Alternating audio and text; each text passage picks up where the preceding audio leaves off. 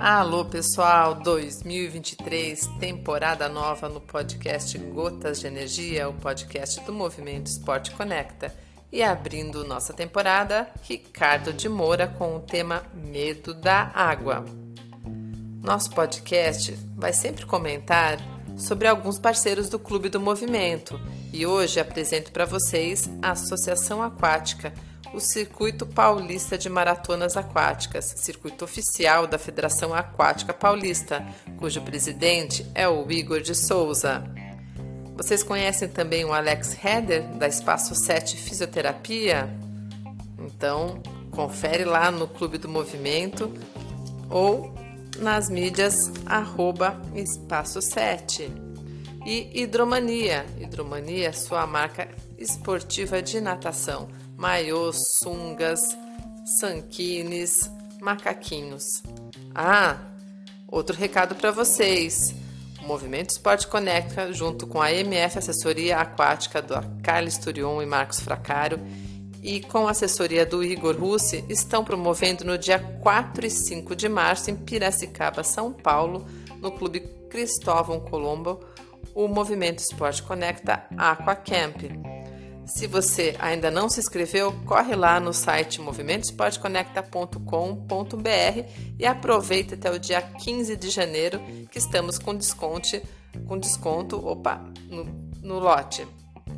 E esse evento tem como marca esportiva oficial a Mormai, para patrocinadores Rosa dos Ventos Cosméticos Esportivo, Bora Deli, a sua toalha esportiva de tecido inteligente, Movimento Médicos Atletas, porque pacientes saudáveis precisam de médicos saudáveis, e a mídia oficial do evento, Swing Channel.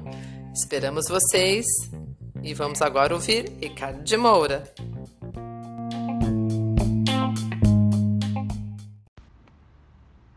Alô, amigos, bom dia, boa tarde, boa noite, seja em qualquer uma dessas situações que vocês se encontrem. Sejam uma vez mais bem-vindos ao nosso podcast, o primeiro do ano de 2023. Iniciamos desejando a todos um feliz ano novo. Que os sonhos sejam realizados, desejos cumpridos e muita saúde, paz e felicidade.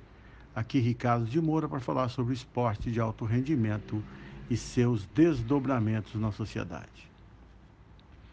Segundo a Organização Mundial de Saúde, a OMS, o afogamento é responsável por cerca de 236 mil mortes a cada ano em todo o mundo.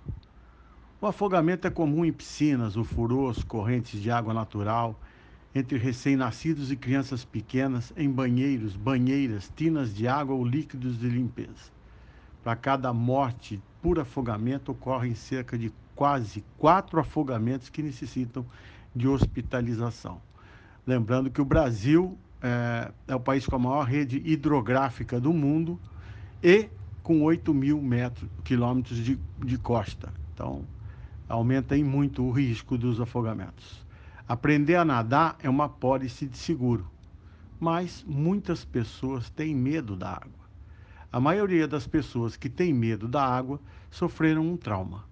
Quando se trata de ensinar a nadar em pessoas com fobia branda de água, o método mais eficiente é o da dessensibilização sistemática, que consiste na exposição da pessoa ao objeto desencadeante da fobia, no caso a água, de forma lenta e gradual. A pessoa evita em um primeiro momento, mas depois a situação passa a ser controlada e a prática torna-se prazerosa. A adaptação da pessoa fóbica na água deve acontecer sem nenhuma imposição, da forma mais natural possível, pois só assim há condições do medo ou fobia serem superados. Uma conquista que parecia impossível e que eleva a autoestima. Em casos mais graves, o tratamento adequado deve ser feito por um psicólogo ou até mesmo um psiquiatra, complementado pelo trabalho desenvolvido na piscina por um professor de natação especializado. Não se deve, de forma nenhuma, tentar dessensibilizar uma pessoa jogando-a na água, na água à força. Esse método além de primitivo e perigoso, coloca a vida da pessoa em perigo, provoca o aumento da fobia. Uma ação como essa só demonstra ignorância sobre o que é a fobia. Pesquisas apontam que as mulheres têm maior propensão a desenvolver fobias que os homens. No caso do medo de água, a faixa etária com maior incidência de fobias está entre os 40 e 60 anos. E grande parte dessas mulheres ap apresenta algum histórico traumático. No início, para qualquer idade, tudo começa com um banho de piscina, à vontade, sem nenhuma pressão. Piscina rasa e água aquecida, que relaxa, acalma, são pontos recomendáveis. Com crianças, pode se iniciar fazendo com que ela fique sentada na borda da piscina, só tocando a água com os pés. Aos poucos, ela vai sentindo vontade, segurança e passa aos, aos passos seguintes.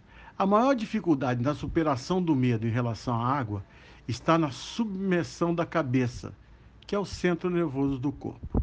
O primeiro passo, após a ambientação inicial, é aprender a controlar a respiração e a lidar com pressão para não permitir a entrada da água nos orifícios da cabeça.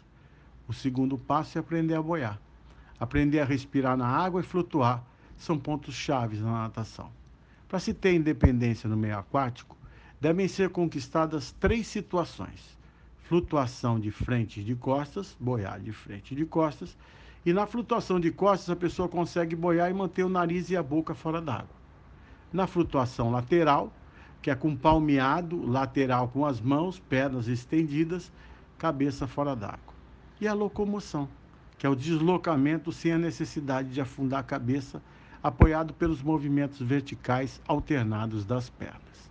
Vamos lembrar que aprender a nadar, principalmente as pessoas que têm fobia, precisam, acima de tudo, ter confiança no ambiente, confiança em quem está é, é, controlando e quem está passando as instruções né, de um professor especializado que tenha realmente conhecimento de todos os passos da metodologia a ser aplicada. É isso aí, amigos. Mas nadar, saber nadar, para quem nos ouve, aos filhos, é uma pólice de seguro, tranquilamente. É isso aí, amigos. Espero que vocês tenham gostado.